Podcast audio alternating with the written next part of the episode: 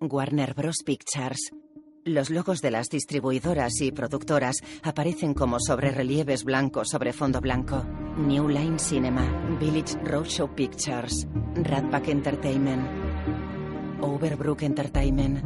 Los títulos de crédito aparecen en caracteres negros sobre fichas de dominó blancas colocadas de pie formando un círculo sobre una superficie blanca. Gracias, gracias, pero no, el aplauso es para vosotros, porque gracias a vuestro esfuerzo, este ha sido el mejor año de Yarshan Inlet desde la creación de esta agencia. Una película de David Frankel. Antes de que el éxito se nos suba a la cabeza, hemos pensado que debíamos reunirnos y analizar qué es lo que nos ha llevado hasta aquí. Will Smith. Voy a cederle la palabra al filósofo y poeta de la publicidad, Belleza oculta. al maestro del marketing, al enfant terrible de Madison Avenue. Mi socio, mi otra mitad, Howard Inlet. En una oficina de Nueva York, el hombre está de pie ante los empleados. Grande tío. Howard lo abraza y se queda solo ante los empleados. Edward Norton, Keira Knightley, Eh, ¿Cuál es vuestro porqué? ronda los 45. ¿Por qué os habéis levantado esta mañana? ¿Por qué habéis desayunado? ¿Por qué os habéis vestido así? ¿Por qué habéis venido? Aparte de porque os despediría y contrataría a otros si no venís a trabajar, pero yo hablo del gran porqué. Tiene pelo rapado. Obviamente no estamos aquí solo para vender. Estamos aquí para conectar. Lleva perilla perfilada. La vida se basa en las personas. La publicidad se basa en ilustrar cómo nuestros productos y servicios pueden mejorar la vida de las personas. Muy bien. ¿Y cuáles son las claves? Muestra el pulgar, Amor, el índice tiempo, y el corazón. muerte. Tres conceptos abstractos que conectan a todos los seres humanos del planeta. Todo lo que codiciamos, todo lo que tememos no tener, todo aquello que acabamos comprando, es porque todos nosotros anhelamos amor, deseamos tener más tiempo y tememos a la muerte. Amor, tiempo, muerte. Empecemos por ahí. Está interpretado por Will Smith. Triste y solo coloca fichas de dominó de diferentes colores sobre varias mesas de la oficina. Algunas forman figuras serpenteantes y otras simulan edificaciones. Tres años más tarde, Howard se arrodilla ante la primera ficha de la fila. Empuja la primera y todas caen creando el efecto dominó. Se levanta y se va.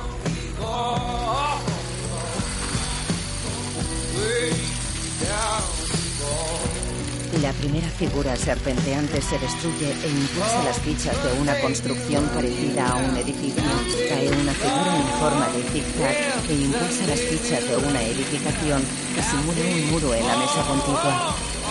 Los trabajadores miran inmóviles la secuencia de fichas. Algunas caen sobre las mesas y otras llegan al suelo. Howard se va de la oficina con la chaqueta en la mano.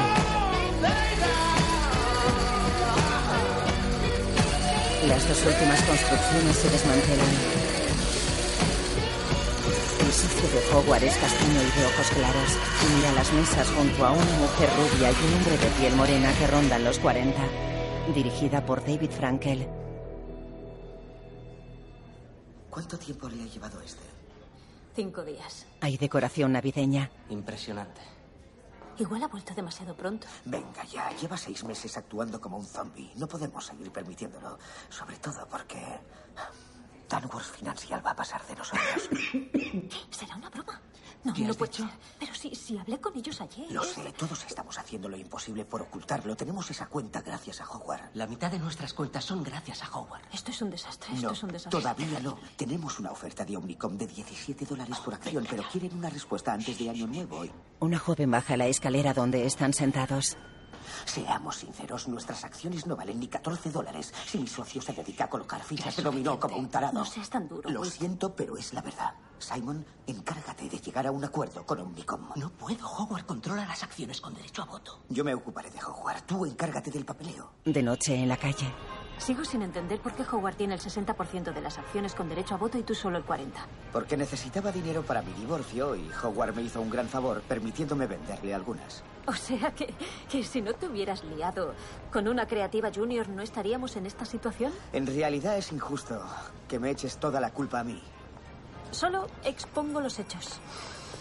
Oh, Dios mío. ¿No te encanta este olor? Espera, para. Cierra los ojos. Huélelo. ¿No te transporta a la infancia? En un mercadillo de abetos. Claire, ven aquí. Se sientan en un banco. Ven, tengo que contarte algo. ¿Qué? He estado haciendo algo con respecto a nuestra situación que debes saber. ¿Qué has hecho? He contratado a alguien. ¿Has contratado a alguien? Sí, verás, cuando Eloís descubrió que le estaba engañando, contrató a una detective privada llamada Sally Price. Parece una abuela mormona. Lo que le viene de lujo pasa totalmente desapercibida. ¿Has contratado a la mujer responsable de tu divorcio? No, el responsable soy yo. Sally Price solo aportó las pruebas. ¡Wow! Pero qué tolerante eres. No soy tan superficial, ya te lo he dicho. ¿Y por qué has contratado a la abuela mormona? Porque tenemos que aportar pruebas de lo que le pasa a Howard. Tenemos que demostrar que no está mentalmente capacitado para votar. No, no estamos tan desesperados como para... ¿De verdad vamos a ser capaces de hacerle eso a un amigo? No es que no vaya a vender, es que...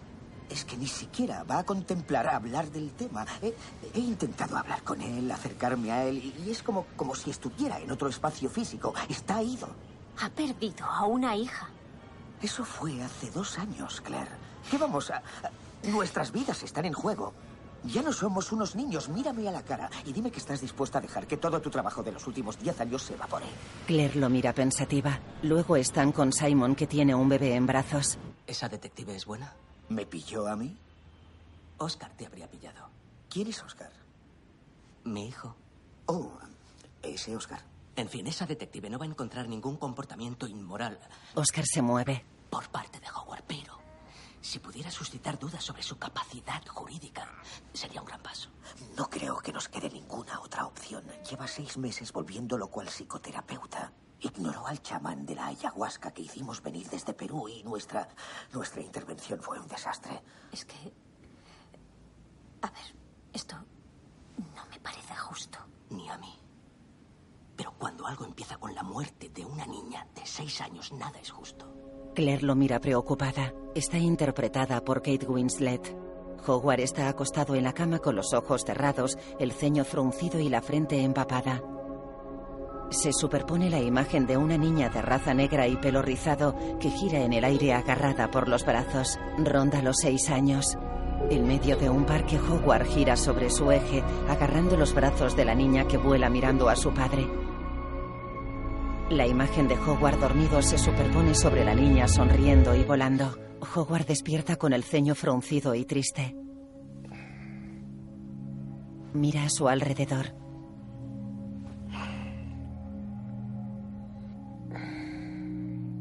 Enciende la lámpara de una sala de estar con pocos muebles. Se apoya sobre la mesa donde hay una pila de libros y una caja con cuartillas en blanco. Sentado a la mesa coge una cuartilla y escribe.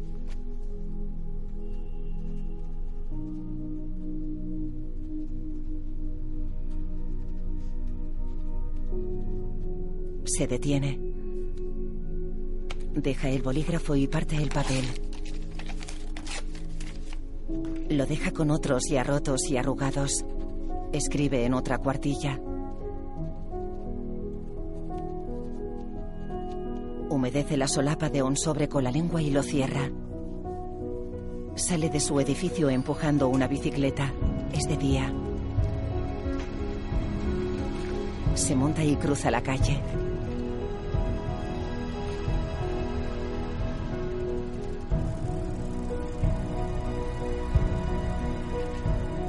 Se detiene ante un buzón azul situado en la acera junto al paso de peatones. Saca el sobre del bolsillo interior de la chaqueta y lo introduce en el buzón.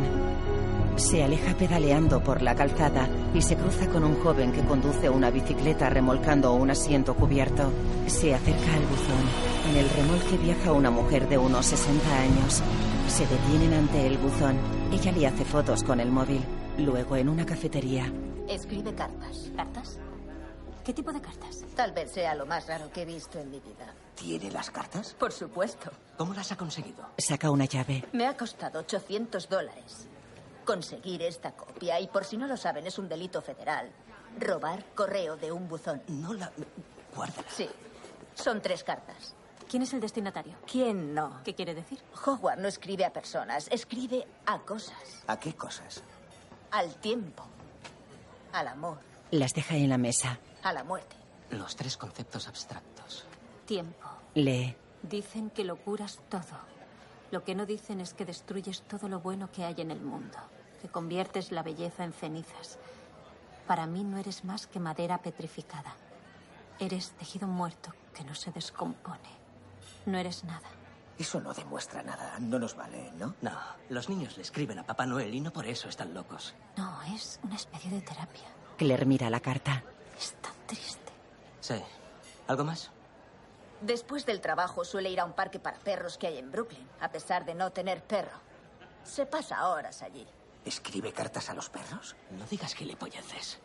Bueno, sería cojonudo, ¿no? Es lo que necesitamos. ¿Lo hace? Que yo sepa, ¿no? Vale, ¿qué más? No hay más. Vuelve a su piso. Rara vez sale antes de que amanezca. No tiene internet, ni teléfono, ni nada. Eres tejido muerto que no se descompone. De noche, un taxi se detiene ante el edificio de Howard. Claire baja del vehículo y entra en el edificio. Llega a un rellano y se acerca a una puerta.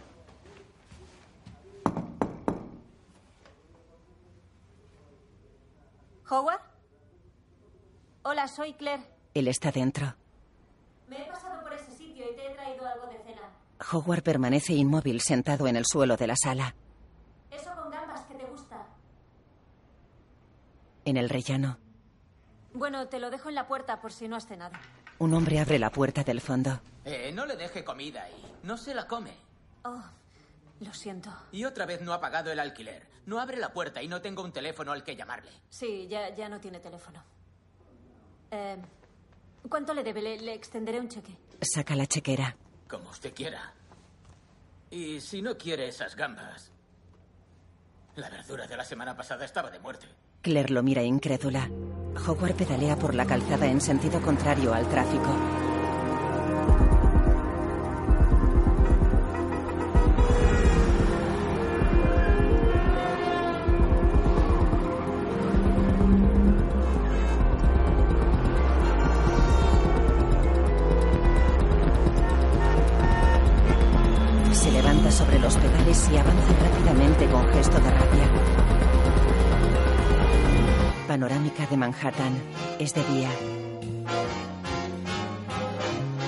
Calles están decoradas con motivos navideños. La gente patina sobre hielo en la pista de un centro comercial. Un taxi se detiene junto a la acera. Witt sale del vehículo y entra a un portal flanqueado por dos hábitos.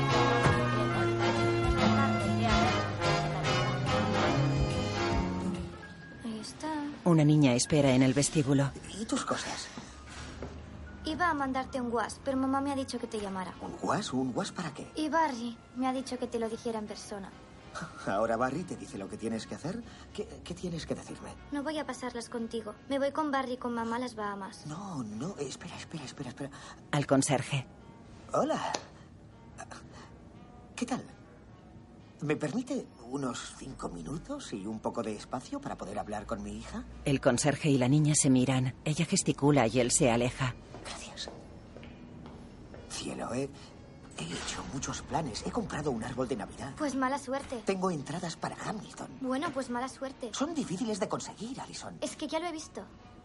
¿Lo, lo has visto? Con mamá y con Barry. Y con Odell Beckham Jr. ¿Con Odell Beckham? Sí. Es amigo de Barry. Él la mira decepcionado. ¿Por qué? ¿Por qué no quieres pasar las Navidades conmigo? Te echo de menos. Porque te odio porque eres un liberal, porque le has hecho mucho daño a mamá. Libertino. ¿Qué? Querías decir libertino, no liberal. El significado es ligeramente diferente. Si no lo sabes tú.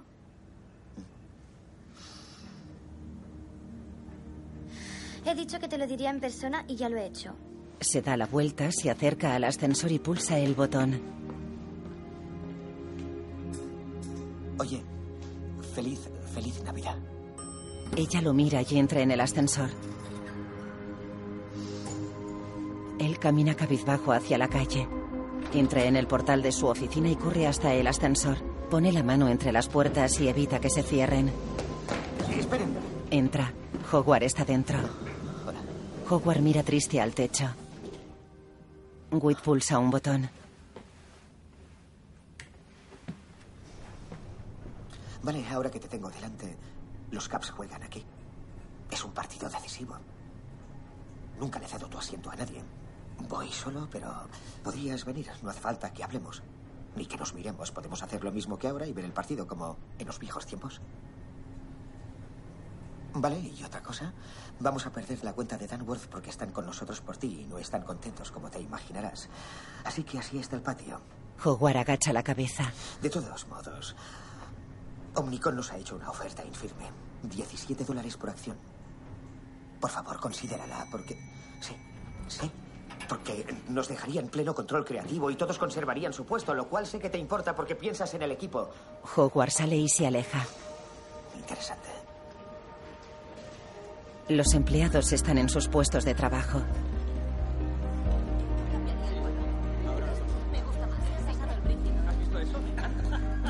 Una rubia pone notas en un tablón. Claire mira una web con fotos de bebés y letreros que rezan.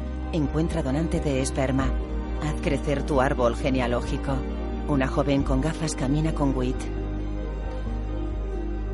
Los de Pekín han llegado. Ah, joder, ¿quién quiere café chino? Tenemos que venderlo. El último maquillato. Hay una fila de mujeres. ¿Para qué es el casting?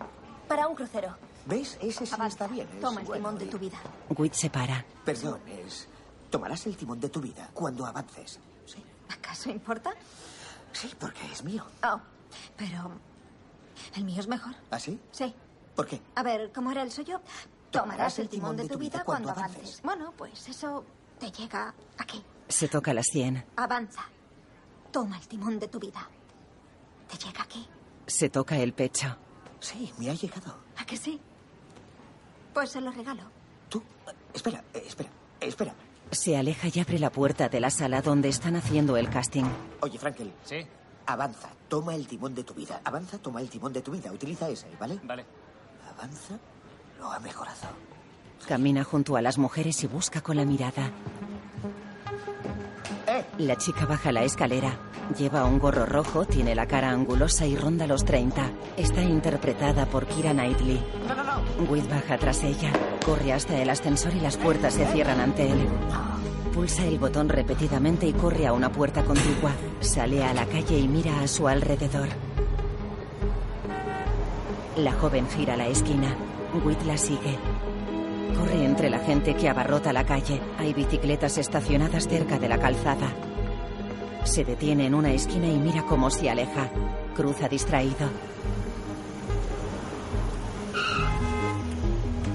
La joven camina hacia un teatro. En el escenario hay una mujer de unos 60 años y un chico de raza negra que ronda los 20. Me hablas con ese tono, como si no fuera el aire de mis pulmones lo que te dio la vida.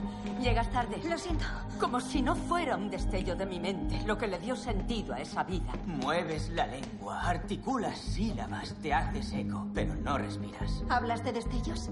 Eso sí que es increíble. Niegas el destello entre nosotros. Un destello que es más un sol que el fuego frío que reclamas. Whit camina por el teatro. Y me llamas locura transitoria. Alma mezquina.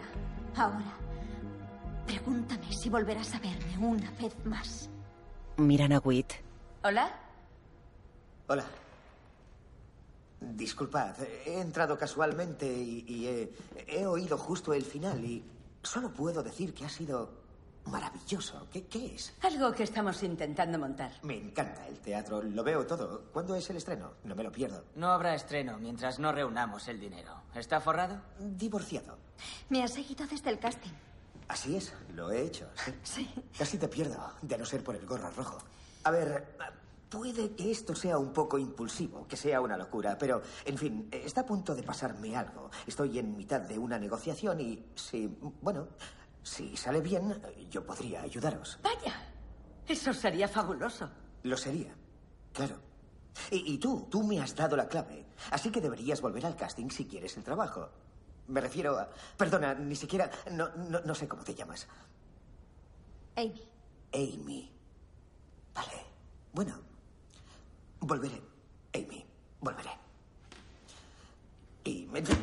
Tropieza. Lo siento. Estaba en el escenario. Volveré. Eres buena. Se va. Amy sonríe. La mujer mayor se acerca a ella. Bien hecho. De noche, Wit anda por la calle. Las luces navideñas iluminan los árboles y las casas. Wit sube la escalera de entrada de su adosado y entra. En el salón, Wit mira la televisión con su anciana madre. El piso de al lado está vacío, pero el vecino del vestíbulo dice que no ha oído nada, igual que el administrador. ¿Qué es eso? ¿CSI Cleveland? Es una nueva serie. La madre es delgada, de pelo blanco y ronda los 80. Cada uno está sentado en un sillón.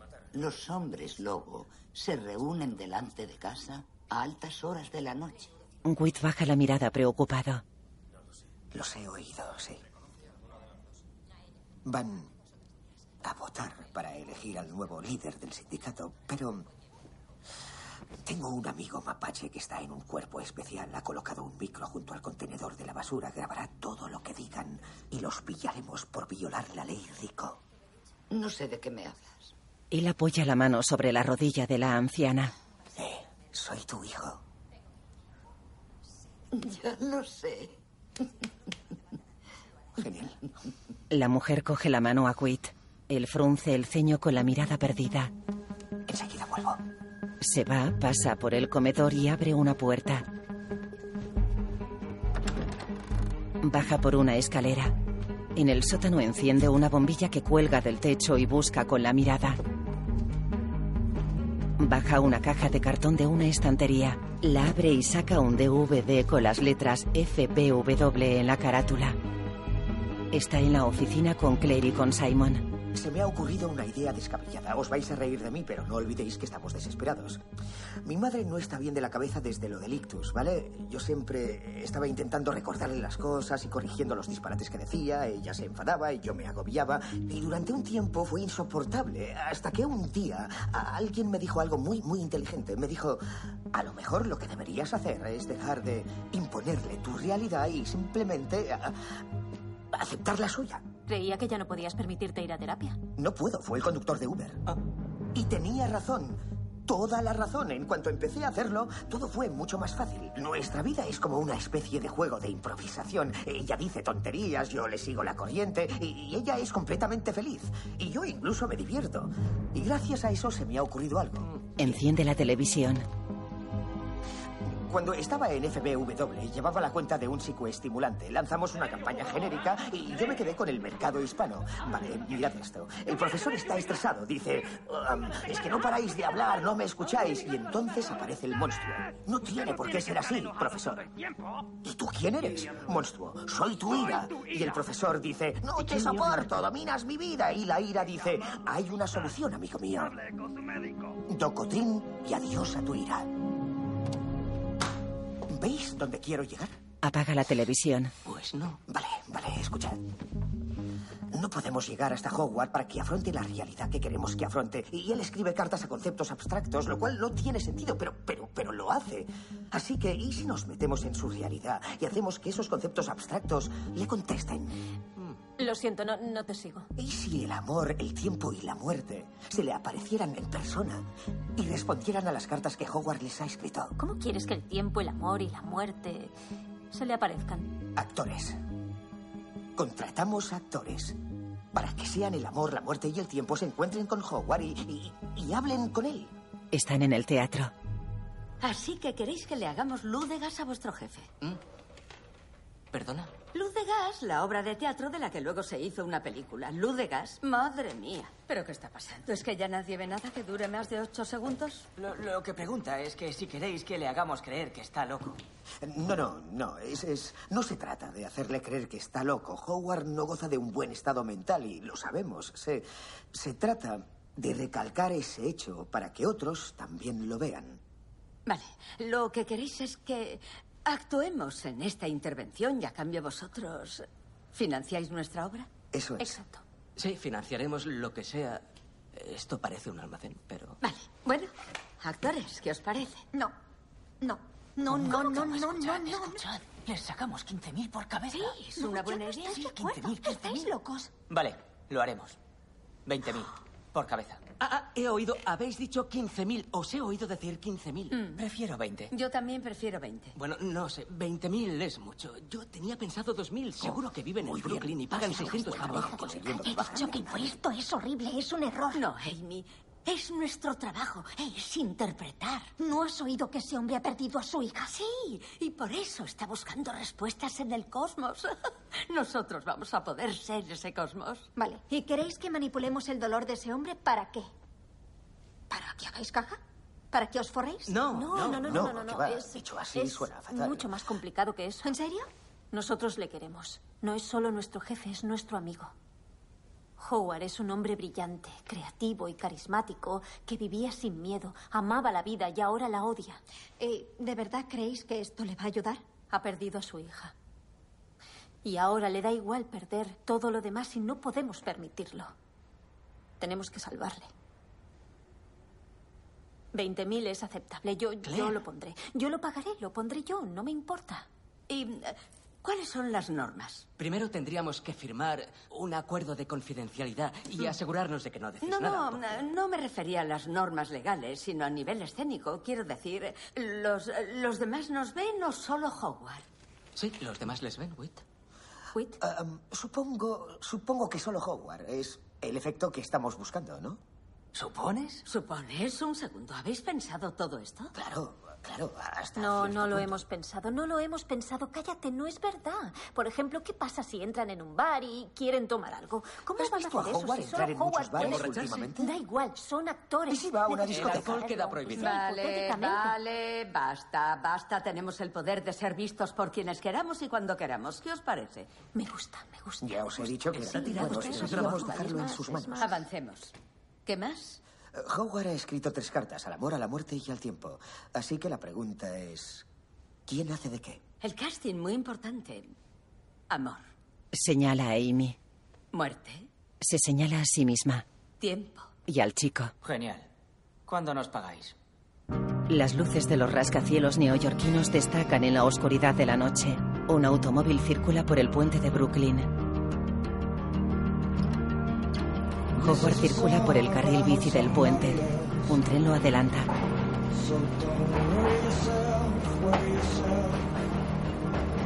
En una cafetería, la actriz mayor y Simon repasan las cartas de Howard.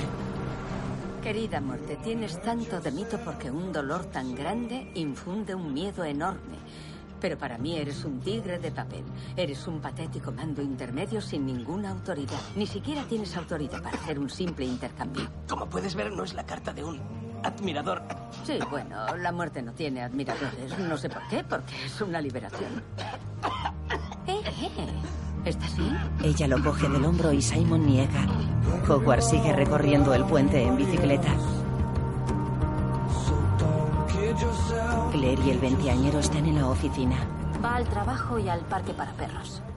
Eso es todo.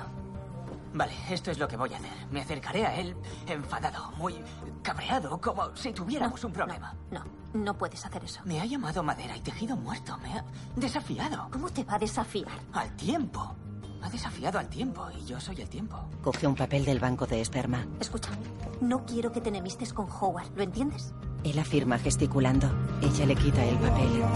En el puente, Howard pedalea rápido.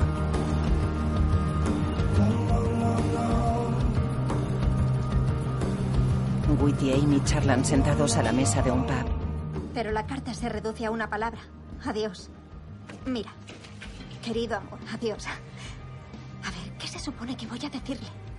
Am, es, es, es una carta al amor diciéndole adiós, ¿no? Sí. Pues acércate a él y dile que te niegas a aceptarlo, que no va a librarse de ti tan fácilmente. Dile que nosotros no elegimos de quién nos enamoramos ni quién se enamora de nosotros. Dile que estás en él que estás en todas las cosas, le guste o no, y que si lo acepta, a lo mejor, no lo sé, a lo mejor puede volver a vivir. De noche nieva. Hogwarts se acerca a la ventana de una casa. En el interior hay gente sentada en semicírculo. Un hombre enseña una foto al resto.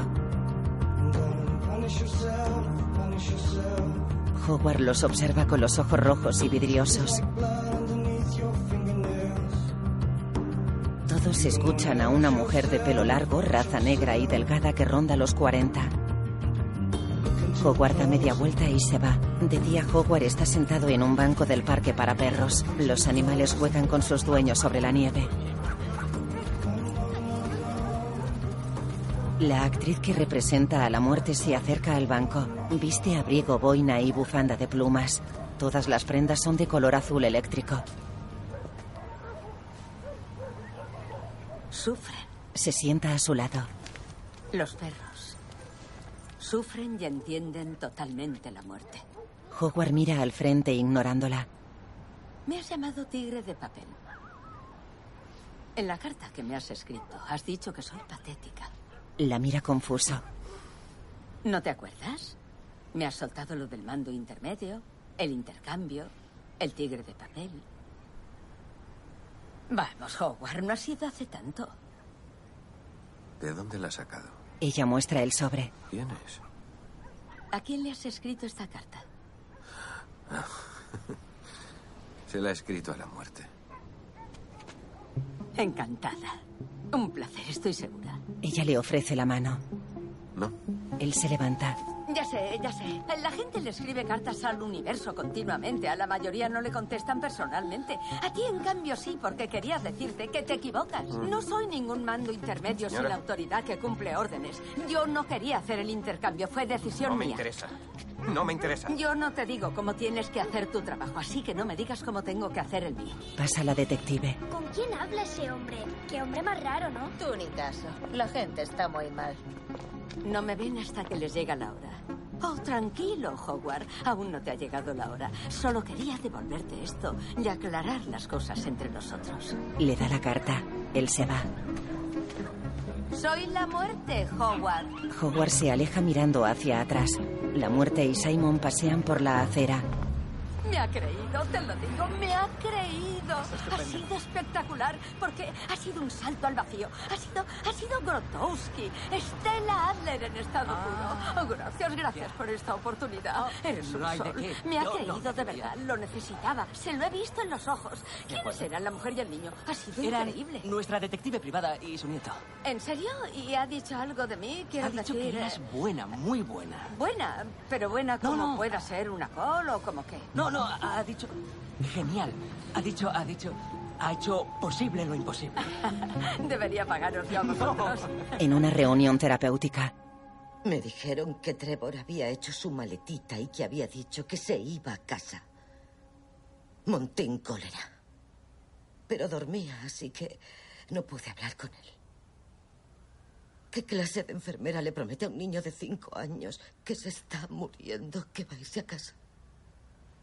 Apenas le quedaban glóbulos blancos. Estaba tan débil. ¿Quién puede ser tan cruel? ¿Quién es capaz de algo así?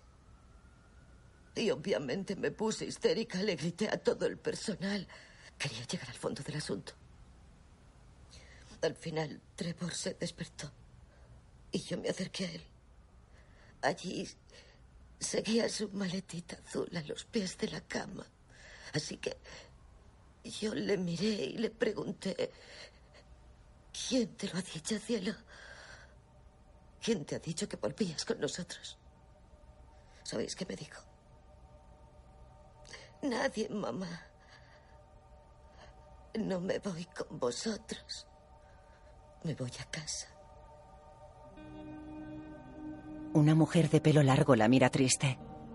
Murió cuatro horas más tarde. Todos la miran doloridos. Howard entra inseguro. La mujer de pelo largo mira a Howard y sonríe. Hola. Hola. ¿Buscas el grupo de apoyo Pequeñas Alas? Ah, sí. ¿Cómo te llamas? Howard. ¿Howard? Pasa. Siéntate. Una mujer quita su chaqueta de una silla y Howard se sienta. Todos lo miran atentos. ¿Has perdido a un hijo, Howard? Sí. ¿Niño o niña? Ah, una niña. ¿Cómo se llamaba? Él reprime el llanto mirando al suelo. Se levanta y se aleja. No pasa nada, Howard. No tienes que contestar. Ni siquiera tienes que hablar, ¿de acuerdo? Quédate con nosotros. Ella sonríe. Por favor. Howard se vuelve a sentar. Muy bien. Muchas gracias por compartirlo con nosotros. Te lo agradecemos. Acaricia la mano de la mujer que habló. ¿Hay alguien que quiera decir algo más? Howard sale a la calle. El resto del grupo sale detrás. Howard cruza la calle y quita el candado a su bici. La mujer de pelo largo se acerca a él. ¿Por qué te has decidido a entrar esta noche? ¿Mm? Te he, te he visto fuera. Una noche casi salgo y te invito a pasar, pero no quería dejarte con el culo al aire. ¿Con el culo al aire? Sí, ¿No querías darme la brasa? exacto. ¿Cómo te llamas? Madeleine. Encantada. Se dan la mano. Mi hija se llamaba Olivia. Ha muerto de un cáncer cerebral poco común conocido como glioblastoma multiforme o GBM. Tenía seis años. ¿Cómo se llamaba tu hija, Howard? Él mira al suelo y niega. Da media vuelta y se va empujando la bicicleta. Ella lo sigue. Vale. Tranquilo, no contestes. No voy a torturarte. Gracias. ¿Es por las fechas? ¿Eh? ¿Por lo que te has decidido a entrar? Muchos vienen por primera vez en estas fechas. No, no es por eso. ¿Y por qué esta noche? Supongo que... Intento... Se detiene y la mira. Intento arreglar mi cabeza. Has perdido a una hija, Howard. Eso es imposible. Él frunce el ceño y asiente resignado. Espero que vuelvas. La mujer se va. Howard mira al suelo pensativo. Se va en sentido contrario a la mujer. De día recoge las fichas de dominó de las mesas de la oficina y las mete en una caja.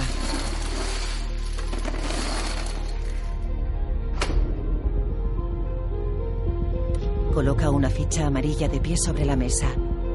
A distancia coloca una ficha gris. Coloca más fichas amarillas, blancas y grises. Las pone formando castillos de fichas.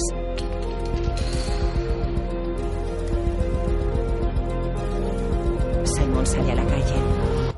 Hola. Los contratos y los acuerdos de confidencialidad firmados. Genial, gracias. ¿Ha dicho algo? ¿Quién? ¿Howard?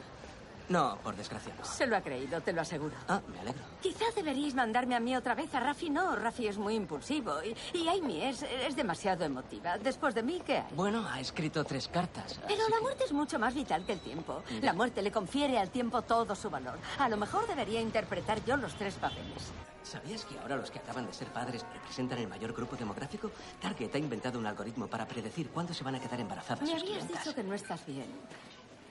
¿Estás enfermo? En un supermercado, Simon la mira serio. Lo estoy. Introduce un producto en la cesta. Podría decirse que muy enfermo. Gira por un pasillo y ojea los productos de una estantería. ¿Te estás muriendo? Todo el mundo se muere. Simon sigue buscando productos. Sí, pero tú te mueres ya. Lo coge del hombro. Simon. Simon. Vamos, cuéntamelo. Dime qué te pasa. ¿Qué ocurre? ¿Qué ocurre? Lo que ocurre es que recaí dos semanas antes de que naciera mi hijo. Lo que ocurre es que todos los días corro una maratón fingiendo estar sano, eso ocurre. ¿Se lo has dicho a alguien? Él niega. ¿A nadie? Solo a una actriz pesada a la que apenas conozco. Se aleja. Ella lo sigue. ¿Qué es? Mieloma múltiple. Me sometí a tratamiento a los 16 años y otra vez a los 25. Nunca desapareció. Al revés, se reagrupó y se hizo fuerte. Ella asiente y lo mira desafiante. Has perdido la batalla. Él la mira resignado con los ojos vidriosos. La he perdido. ¿Lo tienes todo en orden? No, de ahí lo de contrataros. Por eso hago esto. Bastante tiene mi familia con perderme como para dejarles arruinados. Simon contiene las lágrimas. Me ha creído. Howard. Me ha creído. Howard entra en la oficina y se acerca a las mesas donde están las fichas de dominó. El actor que interpreta al tiempo está junto a dichas mesas. Eh, perdona, no, no, no toques eso. No entiendo lo del dominó. No hay un tablero donde colocar las fichas ni una canasta donde meterlas. Ya. eh, creo que te has equivocado de sitio. No, no me he equivocado, Howard. Saca del bolsillo la carta que Howard escribió al tiempo. Hmm. Sí, Howard lo mira boquiabierto. tiempo. Lee. Dicen que lo curas todo. Lo que no dicen es que destruyes todo lo bueno que hay en el mundo. Que conviertes la belleza en cenizas. Eso es una gilipollez, Howard. Si el amor es creación y la muerte destrucción. Yo soy el territorio intermedio. No entiendes el tiempo, nadie entiende el tiempo. Bueno, Einstein se aproximó cuando dijo que yo era una ilusión. Howard, hola. Eh, Ya sé que me vas a decir que no, pero Naida Parel quiere que estés en la reunión de compra de medios. Siento abordarte así. Howard mira confuso al actor. Pregúntale. Adelante, pregúntale si me ve. El joven sonríe pícaro y Howard se gira hacia Claire con gesto expectante. Ella sonríe y enarca las cejas. Howard gesticula extrañado. No voy a ir a esa reunión. Claire asiente mirando hacia abajo. Han insistido en que te lo diga. Seguramente nos iremos a la calle, así que... Vale. Estupendo. Sí. Vale. Hasta luego. Howard la mira extrañado. Te la devuelvo, Howard. ¿Para qué me has escrito? Lo has hecho porque me necesitas. No, eh, no necesito nada de ti, ¿vale? A todos os gusta quejaros. No tengo tiempo. La vida es muy corta. Oh, me están saliendo canas. Oye, el día es muy largo. Soy abundante. Soy un regalo. Hasta cuando estás aquí de pie diciendo gilipolleces, te estoy haciendo un regalo. Y tú lo estás desperdiciando. ¿Con qué? ¿Qué es esto? ¿Ah? Tira algunas fichas y Howard detiene el efecto dominó. ¿Sabes? Yo debería ser el que escribiera cartas cabreado. Mira enfadado a Howard y se va. En una cancha de baloncesto separados por una verja de alambre. Ha sido lo peor que he hecho nunca. Pues yo es lo mejor que he hecho. ¿Cómo era eso que has dicho de Einstein? Einstein dijo que el tiempo era una ilusión obstinadamente persistente. ¿Y eso qué significa? El tiempo no va de enero a diciembre o del mediodía a la medianoche. Eso es algo que nos hemos montado en la cabeza. Eso es absurdo. Cuéntaselo a alguien que llega una hora tarde a una boda o al que le han caído 20 años de cárcel. O a alguien que cree que se le pasa el arroz. No tenemos... No quiero volver a hablar de esto. Pero bueno, has... Sí, has hecho un gran trabajo hoy. Se va. Solo es una obstinada ilusión, Claire. Tienes todo el tiempo del mundo. Eres un crío. Él se queda en la cancha. Eres un crío. De noche Howard cena solo en un restaurante. Las paredes son azules y la tapicería de las sillas y de los sofás es de piel color mostaza. Amy entra y se queda de pie ante la mesa de Howard. Hola. Él levanta la mirada, asiente y la mira extrañado. Lo siento. Gesticula dolorida y se le humedecen los ojos. Lo siento. Se sienta frente a él, saca la carta del bolsillo y la deja sobre la mesa. Esto es increíble, joder. Estoy comiendo. Suelta los cubiertos. Me has dicho adiós y eso. Nadie puede elegir de quién ni cuándo se enamora. Así que no tienes ningún poder sobre mí mientras vivas porque yo soy el tejido de la vida. Estoy en ti, estoy en todo, estoy... Howard, Él se pone la bufanda. si lo aceptas, a lo mejor no lo sé, pero a lo mejor puedes volver a vivir. Amy lo mira decidida y con los ojos llenos de lágrimas. Howard baja la mirada dudoso y coge la chaqueta y la carta. Se levanta y sale del restaurante. Amy se queda sentada a la mesa. Cierra los ojos y se toca la frente. Whit y Amy cruzan la calle. La he cagado totalmente. He sido una llorona y una patética. Bueno, el amor puede ser llorón y patético. Creo que he estado mejor al final. Eh, eh. Seguro que lo has hecho genial. Eres un encanto. ¿Puedo besarte? No hace falta que lo sexualices. Puedo besarte sin sexualizarlo. En serio, hasta puedo no sexualizar el sexo. Quédate con lo de encanto, Whit. Es un progreso. Entran en el teatro. Irresistible sería un progreso. Se lo cree. ¿Cómo lo sabes? Están sentados en las gradas. Lo he visto en sus ojos. Eso es fantástico, pero nadie más lo ha visto y eso es lo que necesitamos que ocurra. Creo que deberíais volver a interactuar con él una vez más en público. Pero esta vez tenéis Sí, que intentar tenéis que que... provocar una reacción que no deje lugar a dudas. ¿Por qué? Porque nuestra detective va a grabarlo en vídeo. Vamos a usarlo como prueba. Será como salir en una película. Salvo que os van a borrar digitalmente. No. ¿Perdona? Es demasiado intenso. Lo siento, no puedo participar en esto. Amy, no hay nada demasiado intenso cuando se actúa. ¿Quieres gustar o lo que quieres es causar impacto? Mira, esto no es Noel Coward, esto, esto es Chekhov. Esto es horrible. Él... A ver, tú creaste la agencia con él, ¿no, Whit? Y Claire, él ha sido tu mentor. Y Simon, a ti te dio una participación en la empresa cuando no tenía por qué. Puede que le haya contado algunas cosas cuando... Lo siento, esto es horrible. No, puedo, no puedo formar parte de esto. Gracias. Amy, Lo siento, gracias. No, no, Amy. Amy, no. Es tan apasionada. Amy. Oh, lo siento, volverá, seguro. Y si no, yo haré su papel. Lo sé todo sobre el amor. La actriz mayor se va tras Amy. En el grupo de apoyo Pequeñas Alas, la mujer de pelo largo recoge sola las sillas. Howard entra. ¿Qué me he perdido? Gente llorando la muerte de un hijo. Baja la mirada y frunce el ceño. Eh, hay algo llamado alucinaciones de duelo. Sí. No, bueno, vale, pues me he estado... Se sienta. Me he estado documentando y a lo que voy, no duermo. Vale. En realidad, no, no mucho. Quiero decir que duermo, pero Ella se sienta y él se levanta. unas seis o siete horas a la semana. Bueno, probablemente es por eso, por lo que... ¿Por lo que qué? Howard se sienta en la silla que hay al lado de ella. He estado teniendo conversaciones. Ella asiente atenta. Auténticas conversaciones. Vale. Déjalo, no he dicho nada. Se levanta. Howard, Él se gira hacia ella. ¿Quieres que tengamos una conversación? ¿Así? Pasean por la acera entre nieve y luces navideñas. Supongo que formas parte de ese 79%. ¿Mm? De parejas que se separan tras la muerte de un hijo.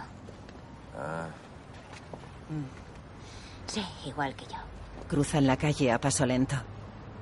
¿La sigues queriendo? Se miran a los ojos y Howard aparta la mirada. yo ya no sé lo que es el amor. ¿Lo sigues queriendo? Oh, Nunca dejamos de querernos. Al menos eso creo yo. Simplemente no podemos.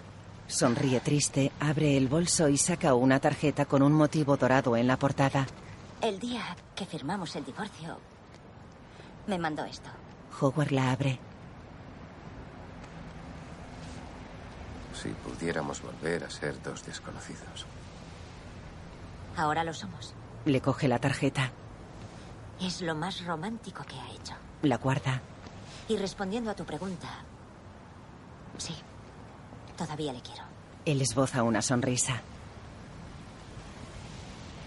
Pasean mirando al suelo.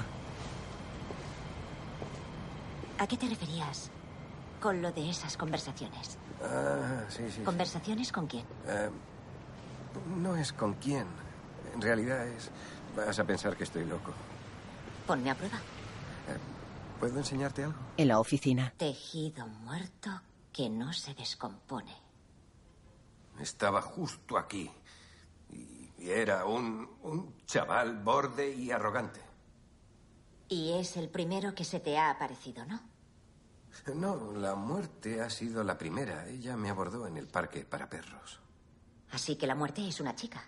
Eh, sí, la muerte es una mujer blanca de edad avanzada. Ella gesticula interesada. ¿Cuál era el intercambio?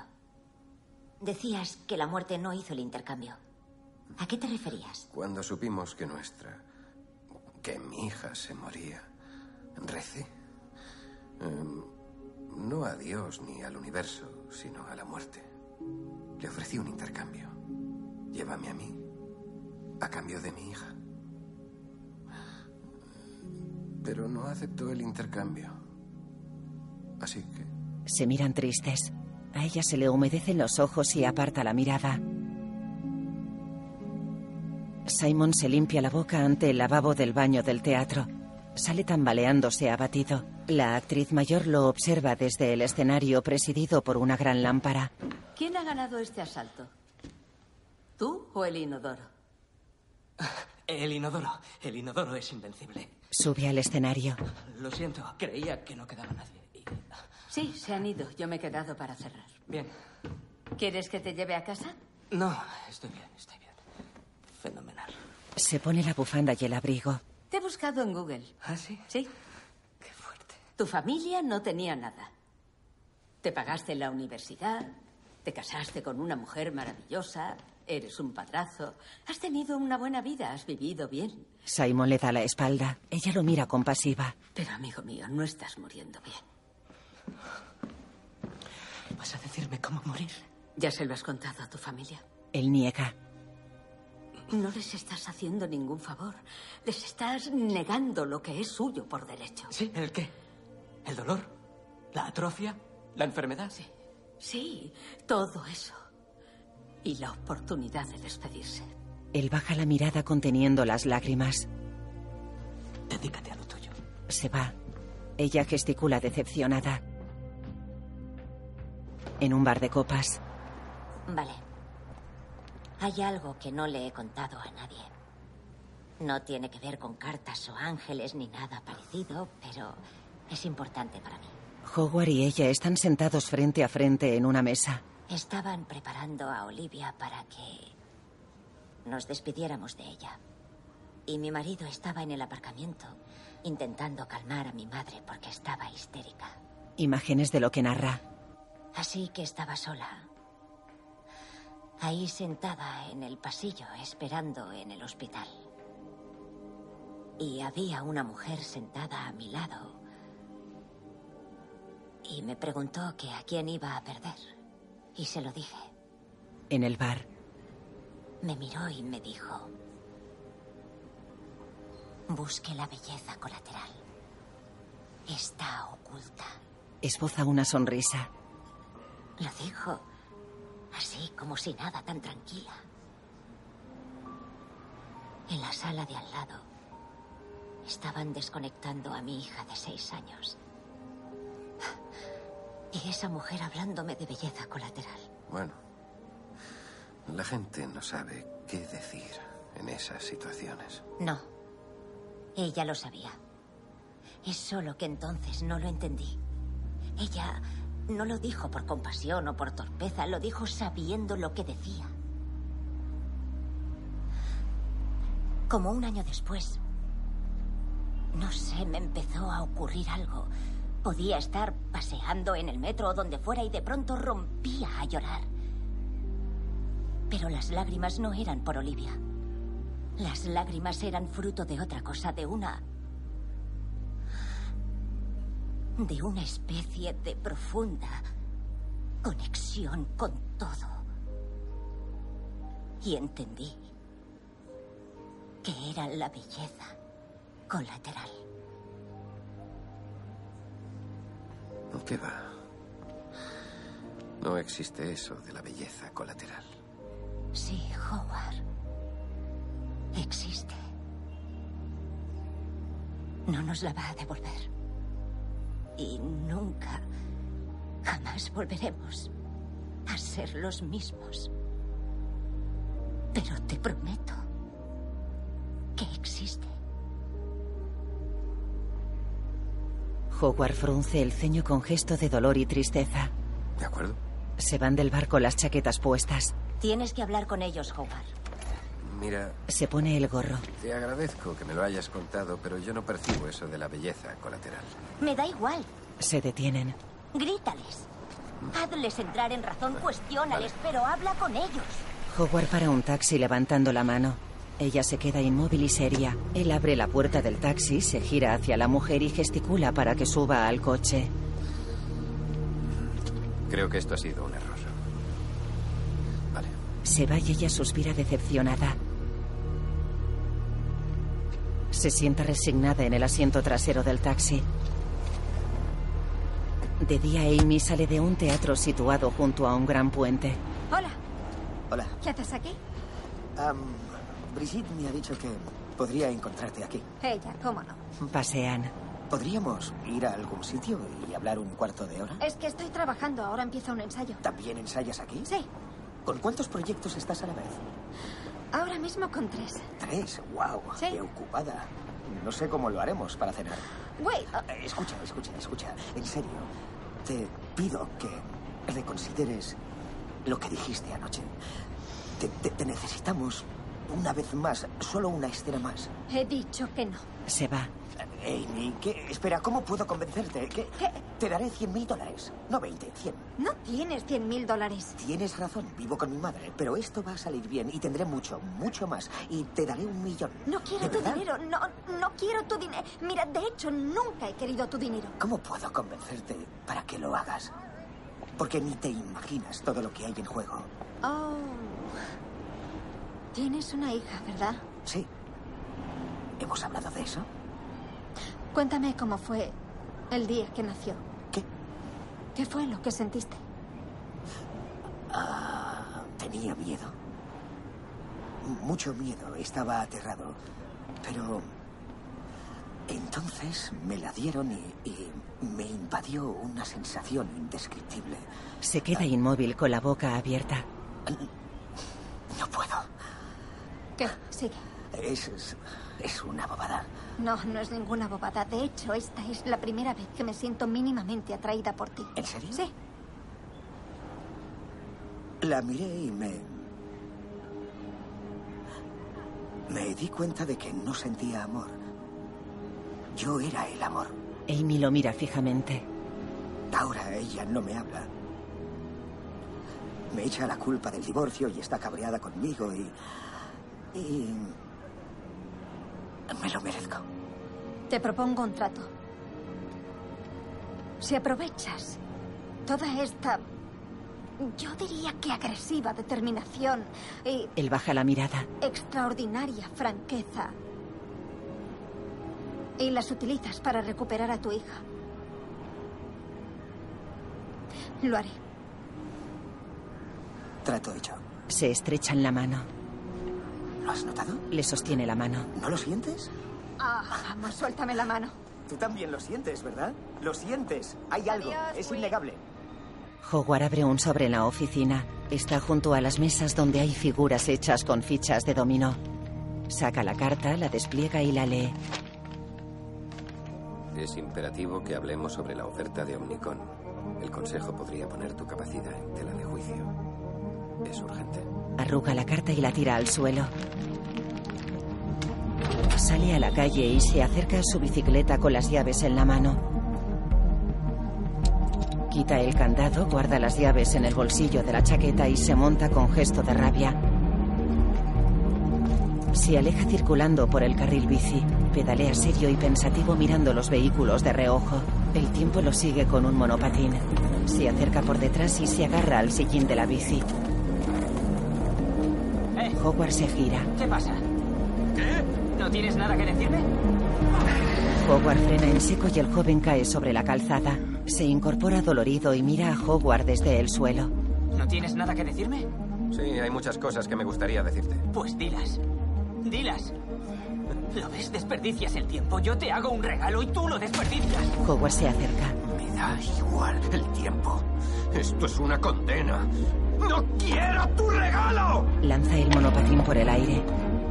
Porque se lo has arrebatado a ella. Howard enfadado se aleja caminando y deja la bici sobre la calzada. El joven lo mira extrañado y se levanta del suelo. Al fondo la detective graba la escena con el móvil. Guarda el teléfono en el bolsillo y camina tras Howard. Howard baja la escalera del metro. Choca con una joven y pide disculpas con un gesto. Camina con las manos en los bolsillos entre la gente del andén. Se detiene. La muerte se acerca por la derecha. Viste de azul eléctrico. Vamos. ¿Has venido a por mí? No, Howard, he venido a coger la línea F contigo. Ah, vale. A ver, están dos gemelos en el vientre materno, niño y niña. ¿Es un chiste? No, no, es una historia. Esos gemelos son felices, están sanos, calentitos y se sienten seguros, pero el espacio se les queda pequeño y se dan cuenta de que no pueden seguir así mucho tiempo. Así que empiezan a pensar, ¿qué será lo siguiente? ¿Y si sentimos frío y soledad? ¿Y si, y si no estamos juntos? ¿Y si no hay nada más? Dentro de un vagón. La niña mira el cordón. Ya sabes, el cordón que les ha alimentado, nutrido. El cordón que no podrían concebir que pudiera estar unido a nada más. Y dice, bueno, no tenemos pruebas. Esto es lo único que tenemos. No. Qué profundo. La vida después del nacimiento. ¿Esperanzador? Vale, ¿qué quieres? ¿A qué has venido? Me sé todos tus tópicos, me los sé todos, todos. ¿Está en un sitio mejor? ¿Todo esto forma parte de un plan superior? Eso también lo he oído. Mi favorito es, Dios al mirar hacia abajo vio la rosa más hermosa, tan hermosa que la eligió para tenerla en el cielo solo para él. Luego está la ciencia, el biocentrismo y lo de que vivimos y morimos en universos infinitos, todo al mismo tiempo.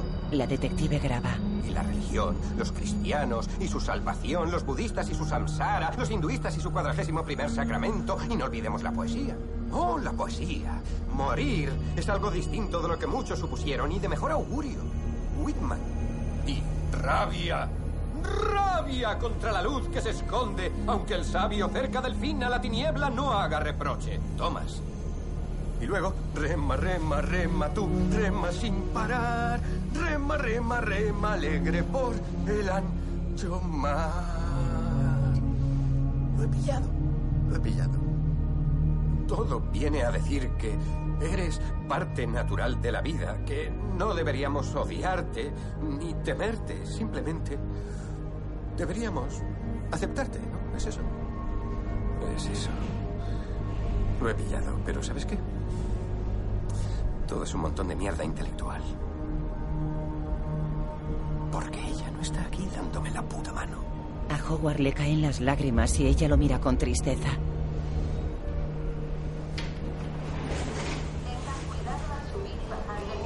El metro se detiene en una estación y Howard baja. Brigitte se queda dentro y lo observa como se aleja. Pasa junto a un grupo de afroamericanos. Sube la escalera de la boca de metro y sale a la calle. La detective lo sigue. Howard se pone el gorro y pasa por delante de un escaparate en el que Amy está apoyada. Hola, Howard. Lo sorprende por detrás y camina a su lado. Él hace gesto de desesperación. ¿Vas a volver a llorar? ¿No te gusta que me ponga triste? No lo está siempre. No, tengo otras facetas. Puedo ser alegre. Puedo ser inesperada, impredecible, Ah. y sexy, cálida, misteriosa. Y un hogar. Puedo ser un hogar, ¿recuerdas? Sí. ¿Me recuerdas? Mira, toda esa gilipollez del tejido de la vida, cuéntasela a otro, ¿vale? No es ninguna gilipollez. Sé que no me crees, pero tienes que confiar en mí. Confiar en ti. ¿Confiar en ti? Sí. Yo confiaba en ti. Se detienen. Y tú me traicionaste. Te veía todos los días en sus ojos. Y te oía en su voz cuando se reía y te sentía dentro de mí cuando me llamaba papá. Y tú me traicionaste. Me rompiste el corazón. No. Estoy en todas las cosas. Soy la oscuridad y la luz, el sol y la tormenta. Sí, tienes razón, estaba ahí en su risa. Pero también estoy aquí ahora en tu dolor. Soy la razón de todo. Soy el único porqué. No intentes vivir sin mí, Howard. No lo hagas. Amy se aleja caminando por la acera y Howard se queda inmóvil. Queda pensativo con la mirada perdida. Se aleja caminando por la acera. El tráfico de la avenida es denso. Panorámica nocturna a vista de pájaro de la isla de Manhattan. Los automóviles circulan por las avenidas neoyorquinas.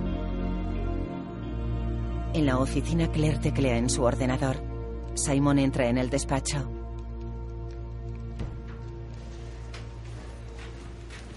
Casi se ha llegado a un acuerdo con Omnicom. ¿Y qué pasa con Howard? Están al corriente de su situación, pero aún tenemos que demostrar que la capacidad de votación de Howard es cuestionable. No puedo creer que hayamos llegado a esto. Ya, pues créetelo. El jueves tenemos una reunión con el Consejo. Da media vuelta y sale. En una habitación oscura, Howard mira por la ventana. Más tarde, en la sala de juntas, Estamos aquí para darte la oportunidad de explicarte. miran un vídeo ante el consejo. Howard, ¿qué estás haciendo en este vídeo? ¡Me da igual el tiempo! ¡Esto es una condena! ¡No quiero tu regalo! ¿Qué estás haciendo, Howard? Porque se lo has arrebatado a ella. Howard está confuso. ¿Howard? ¿Vas a volver a llorar? No lo está siempre. ¿Y ahí? Mira, toda esa gilipollez del tejido de la vida, cuéntasela a otro, ¿vale?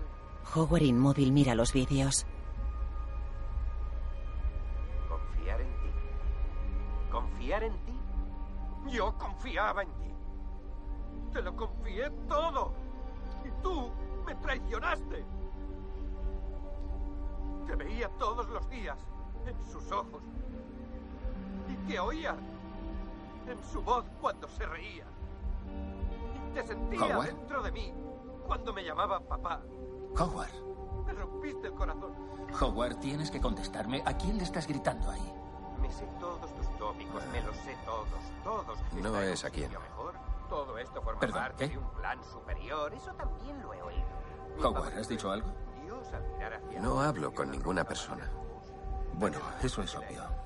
¿Con quién hablas? Luego está la ciencia, el biocentrismo y los... Howard, ¿con quién Ya- estás ya basta. hablando? Ya basta. Gracias. Ha quedado claro, creo. Vamos a, a apagarlo. El presidente apaga las pantallas con el mando a distancia y éstas se elevan hasta introducirse en una abertura del techo. Howard mira a sus tres amigos con el ceño fruncido. ¿Habéis contratado a alguien para que me siga? ¿Para que me grabe? No, esa no era la intención inicial. Sí, es verdad. Sí, lo hemos hecho. Hemos hecho mucho más que eso, Howard. Howard, lo siento mucho. Estábamos... No sabíamos qué más hacer. Claire. No, no puedo seguir con esto. No puedo seguir con esto, Whit. Escucha, no... Ni siquiera pensaba que fuera a funcionar. Claire, de verdad, Claire, sí, Claire. sinceramente, lo, lo siento mucho. Yo... Tranquila, tranquila. Obviamente mi estado mental no es el mejor. Puede que el de ninguno de nosotros. ¿Creéis que no me he dado cuenta? Whit y Claire lo miran afectados. Simon mira serio a Claire.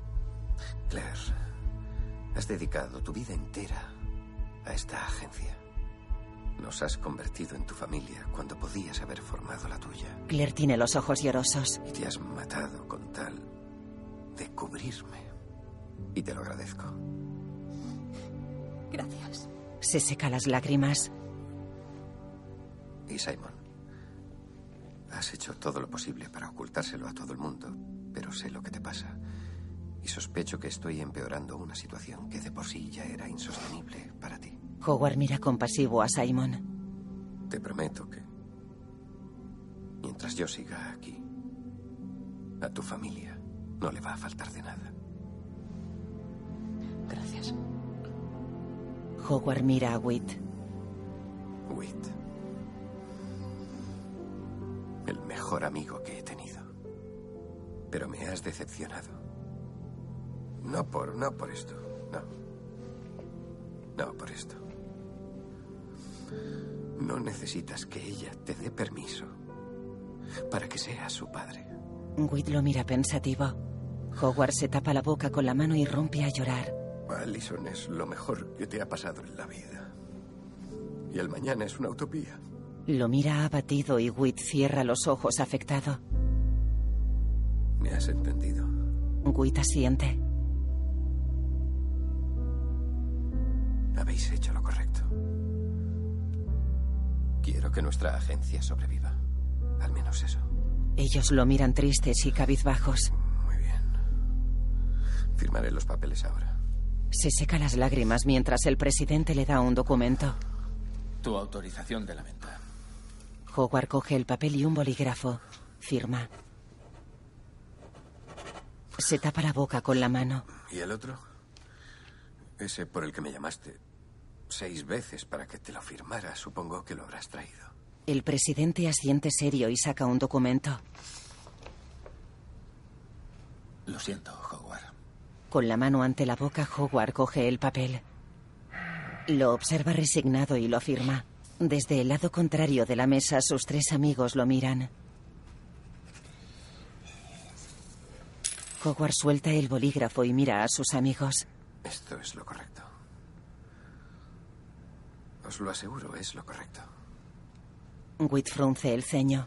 Claire mira dolorida a Howard y Simon lo mira pensativo. Howard se levanta y se va de la sala. Claire mira al presidente. Perdona. Eh, ¿Cuál era ese otro documento? Puso parte de su participación en fideicomiso a nombre de su hija. Es un certificado legal que dice que ya no está con nosotros. Simon suspira, Claire llora y Witt cierra los ojos. Creo que necesito una copa. Claire asiente. Panorámica nocturna aérea de Nueva York.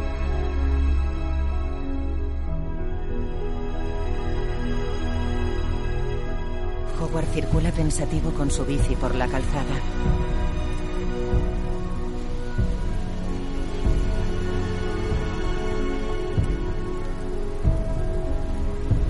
Atraviesa el puente de Brooklyn.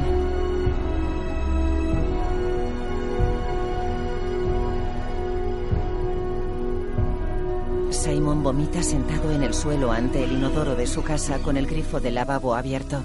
Con una mano sujeta una toalla y con la otra se apoya sobre la taza.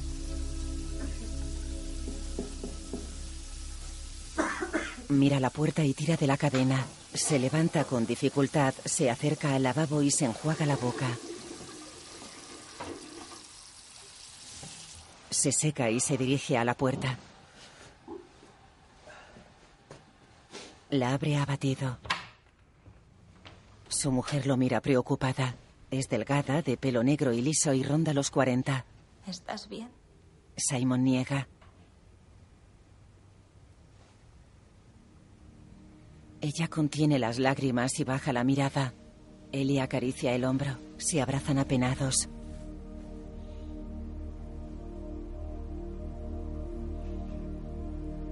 Howard y la mujer de pelo largo están en el grupo de apoyo Pequeñas Alas. Una mujer de unos 30 años lee.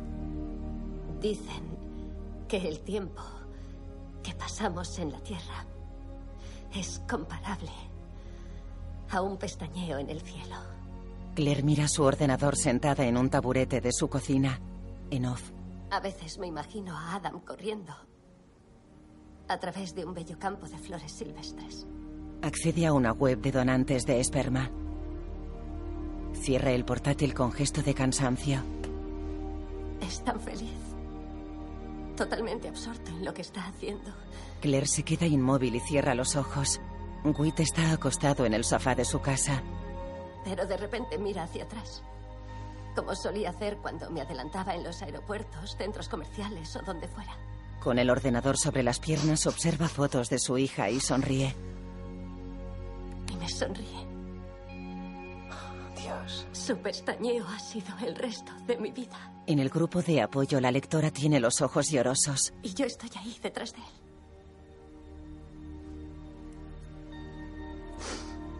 Bueno, es un primer borrador. Es precioso. Realmente precioso. Todos se emocionan. ¿Quiere alguien decir algo más? Vale. Pues hemos acabado por hoy. Se levantan. Felicidades. Muy bonito. Gracias. Estoy emocionada. Howard está sentado y pensativo con el mentón apoyado en las manos. De día Claire sale de una boca de metro. Camina mirando a su alrededor con el bolso colgando del hombro y agarrado con las dos manos. En la acera hay puestos con comida. Los edificios están llenos de grafitis y la calle carece de adornos navideños. Cruza sin mirar. Lo siento, lo siento. Va a un portal donde está el actor joven. Hola. No me puedo creer que me hayas hecho venir a este barrio con 20 mil dólares en metálico. ¿Qué vas a hacer con el dinero? Deberías pagarte los estudios de interpretación. Eres bueno. Mm, creo que prefiero comprar drogas de diseño. Es otra opción. Sí. Claire sonríe con afecto, le toca la rodilla y da media vuelta. Vas a ser una buena madre un día. Claire se gira y lo mira extrañada. ¿Sí? Bueno, eso ya no va a poder ser. Le he dado la espalda a la ciencia. Y parece que al final el tiempo se me ha echado encima. Así que... Uno que pasaba polvo de ángel en la 187 me regaló Un Mundo Feliz. Ese libro convirtió las horas en segundos. Era mi padre.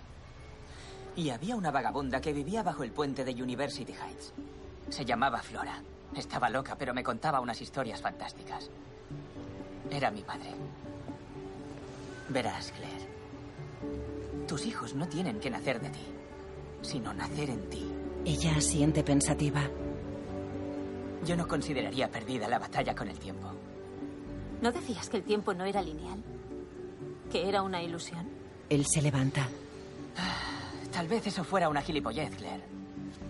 Tal vez estuviera actuando. Baja la escalera del portal y se aleja sonriente. Ella sonríe. Witt camina por una avenida con edificaciones elegantes y antiguas. Se detiene en la acera frente a un colegio. Su hija baja la escalera con sus amigas. Es de piel clara, pelo rubio y ronda los 12 años. Llevan anorak sobre los uniformes. Witt cruza la calle y se acerca al grupo de amigas. Hola, Alison. Venga, vámonos. Ella se aleja. Vamos, Alison. Ahora os veo. Vale. Allison se acerca a su padre resignada. No quiero hablar contigo, ya lo sabes. Déjame en paz. No, no pienso dejarte en paz. ¿No? No. Sé que estás enfadada conmigo y lo entiendo, lo asumo, pero tenemos que hablarlo porque eso es lo que hacen las familias, así que voy a venir aquí cada día a avergonzarte delante de tus amigos hasta que hables conmigo. O sea, que vas a acosarme. Pues sí, básicamente. Conseguiré una orden de alejamiento. Me parece que eso no es tan fácil. Pues haré que mamá la pague. Para tu información, son gratis. Pues entonces haré que la pagues tú. Witt sonríe incrédulo y la mira con ternura. Te quiero mucho. Ella está seria. Mamá dice que destrozas ese verbo. No cuando te lo digo a ti. Mira, yo. Yo no puedo llevarte en avión a Maine a comer, ni. ni recogerte en un Tesla y llevarte a tu trabajo de becaria con Ana Wintour o lo que sea que hagáis en este barrio, pero yo. Creo que podemos sentarnos en un banco de un parque, reírnos y pasárnoslo bien. No me puedo creer que vayas a acosarme. Le da la espalda y se aleja. Se detiene y gira hacia su padre. Pero que sepas que mañana solo tengo clase por la mañana. Él la mira esperanzado. Pues aquí estaré. Allison baja la mirada, sonríe y mira feliz a su padre. De noche, Brigitte está inmóvil y de pie en la calle mirando una puerta de cristal. Tras ella pasan vehículos y peatones. Simon abre la puerta y sale. Hola. Le da unos billetes. Aquí tienes. Ella lo coge. Llevo esperando mucho tiempo este momento. Que me valoren. Y llegó el día. Un único espectador, en secreto y sin aplausos. Brigitte se lleva la mano al pecho y hace una reverencia. Se lo he dicho a mi mujer. Oh, ¿y qué tal ha ido? Lo sabía. Se está preparando.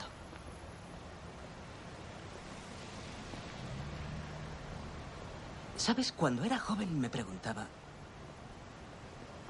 ¿Realmente quiero vivir 100 años y acabar arrugado como una pasa?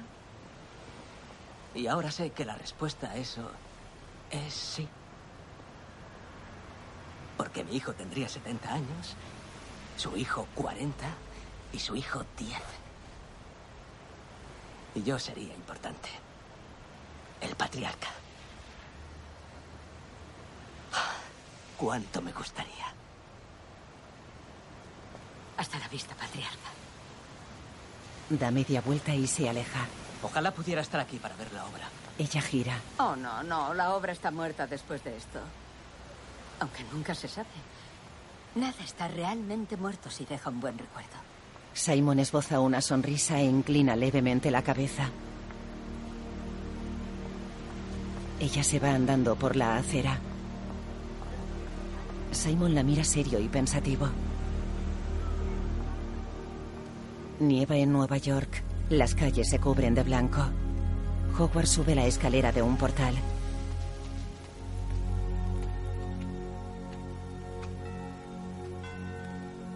Dentro la mujer de pelo largo se acerca a la puerta. La casa está decorada con adornos navideños. Abre una puerta opaca y mira a Howard a través de otra puerta de cristal. Hola. Hola.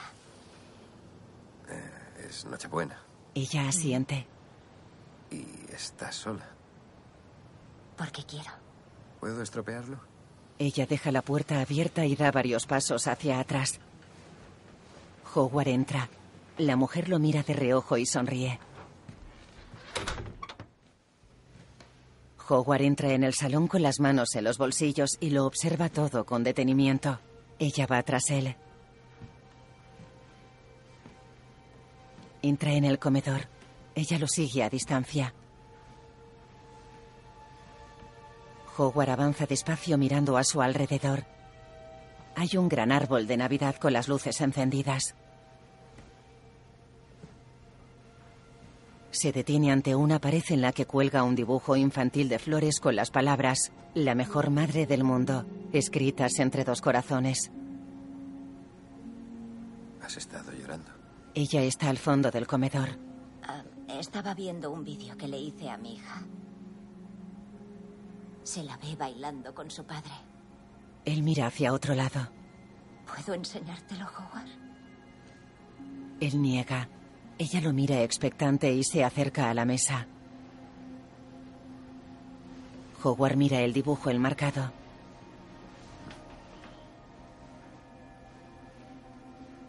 Ella coge algo del bolso y se aproxima seria a Howard.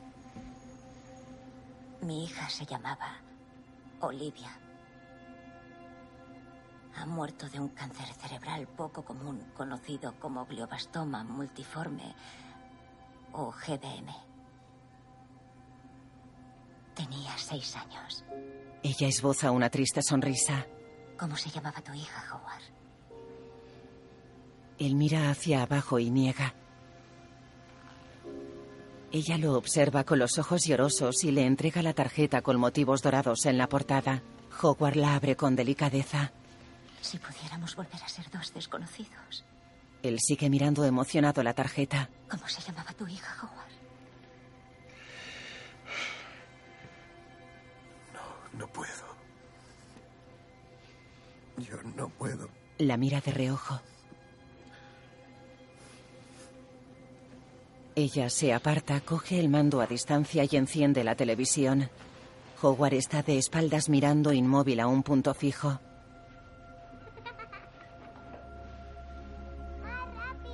Se gira hacia el televisor.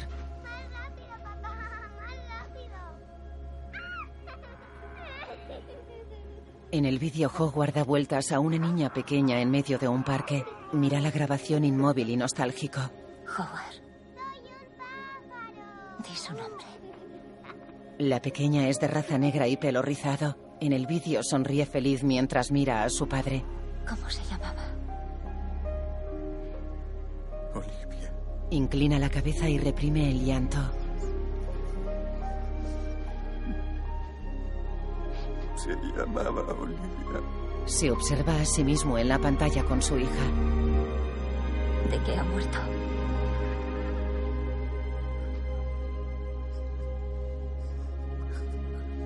Tenía un cáncer cerebral poco común, conocido como glioblastoma multiforme, o GBM.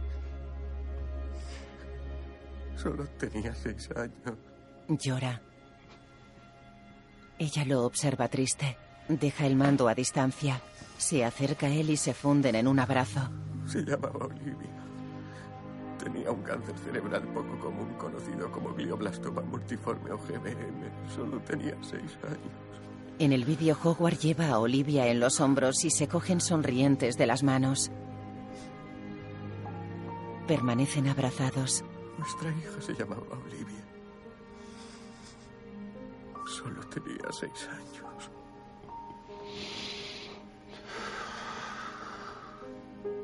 Howard cierra los ojos y las lágrimas resbalan por sus mejillas. En el vídeo están ante una mesa con fichas de dominó que forman figuras serpenteantes. ¿Preparadas? Vamos, dale, dale. En el vídeo, padre e hija chocan las palmas. A empezar de nuevo. ¿De acuerdo?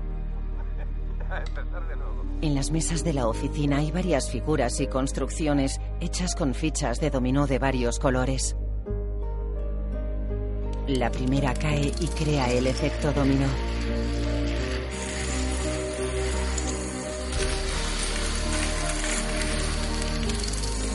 Las fichas de un muro amarillo, gris y blanco caen. Seguidamente las de una espiral morada y blanca.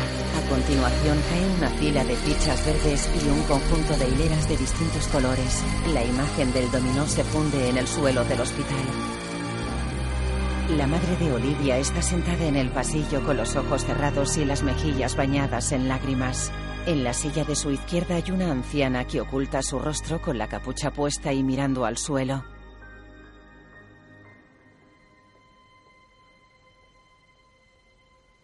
¿Va a perder a alguien? ¿Cómo dice? ¿A quién va a perder? La anciana es Brigitte. Levanta la cabeza y mira seria a la madre de Olivia. A mi hija.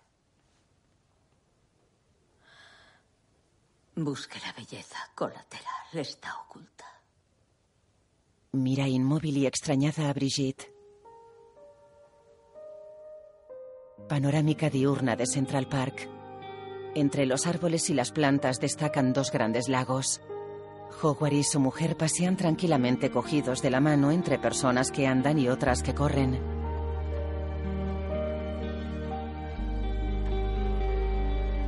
Pasan por debajo de un puente blanco con una balaustrada metálica.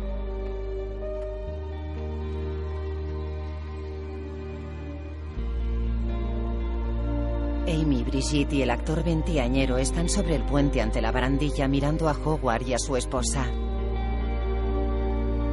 Howard se detiene y se gira.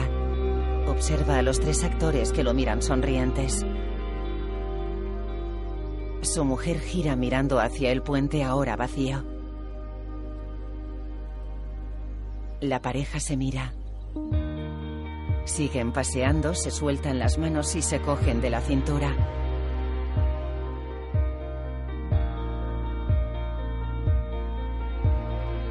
La cámara se aleja y se eleva lentamente mostrando Central Park. Las pequeñas laderas son verdes, hay farolas en los extremos del camino y los árboles son altos y de tronco fino. Al fondo se divisan las siluetas de dos rascacielos.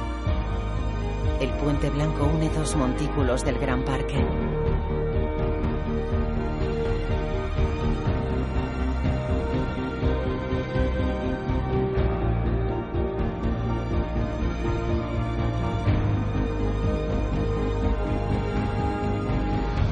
La imagen funde a negro.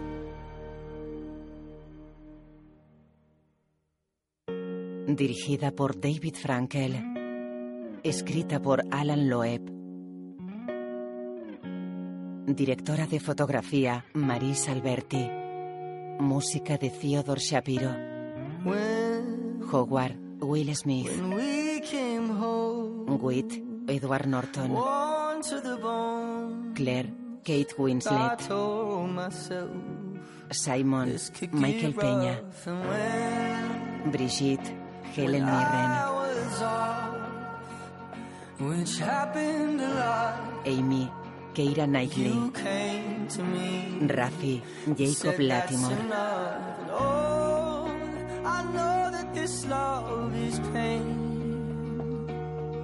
But we can't cut it from our makes no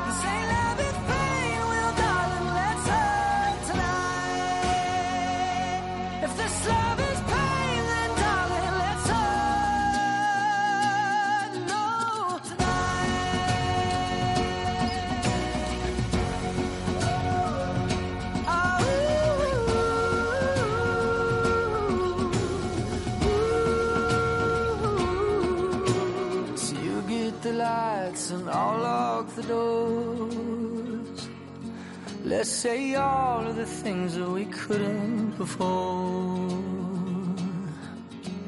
Won't walk away, won't roll my eyes. Say love is pain, well, darling, let's hurt tonight. If this love is pain, then honey, let's love tonight.